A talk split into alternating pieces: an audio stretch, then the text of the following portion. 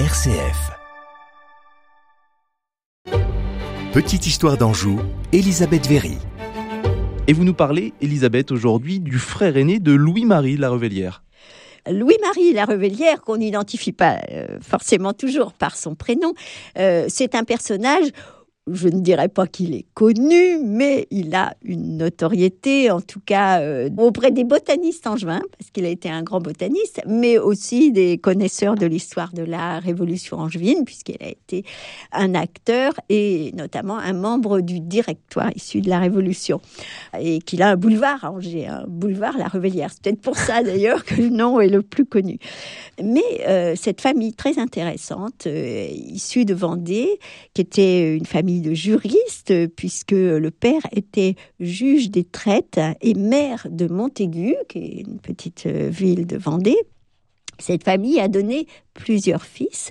Et le frère aîné, qui s'appelle Jean-Baptiste, est quelqu'un d'assez connu, euh, en tout cas qui a eu un parcours euh, qu'on oublie euh, complètement aujourd'hui, un parcours de juriste, puisque il va faire ses études à Beaupro d'abord, puis à Angers, où il prend ses grades en droit, et puis ensuite, il s'installe à Angers, où il épouse une jeune femme, Victoire Marie Berger, qui lui apporte en dot une propriété en Anjou. Et à ce moment-là, il devient juge magistrat au présidial. Donc, c'est un homme installé au moment de la Révolution. Et que devient-il, Elisabeth, justement, pendant la Révolution? Alors il s'engage, il fait partie euh, de cette génération euh, de jeunes juristes qui vont croire dans la première révolution comme une révolution réformatrice.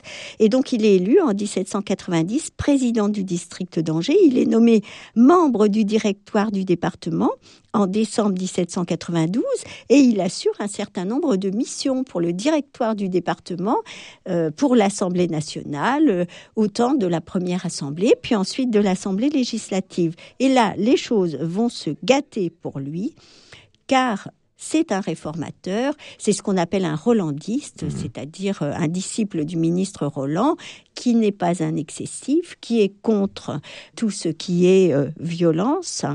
Et euh, donc, il va être petit à petit, alors qu'il est président du tribunal criminel du département, poursuivi pour ses idées rolandistes les Rolandistes sont arrêtés le 5 octobre 1793.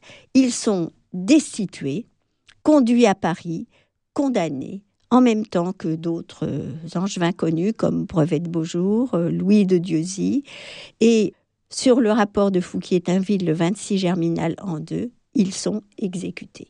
Et j'avais envie de rappeler ce souvenir car ce sont des hommes qui ont cru dans la réforme, qui ont accepté de la conduire et même de s'engager jusqu'à la destitution du roi, mais qui ensuite ont été écartés car cette euh, révolution violente qui a été la Convention, ils n'en voulaient pas.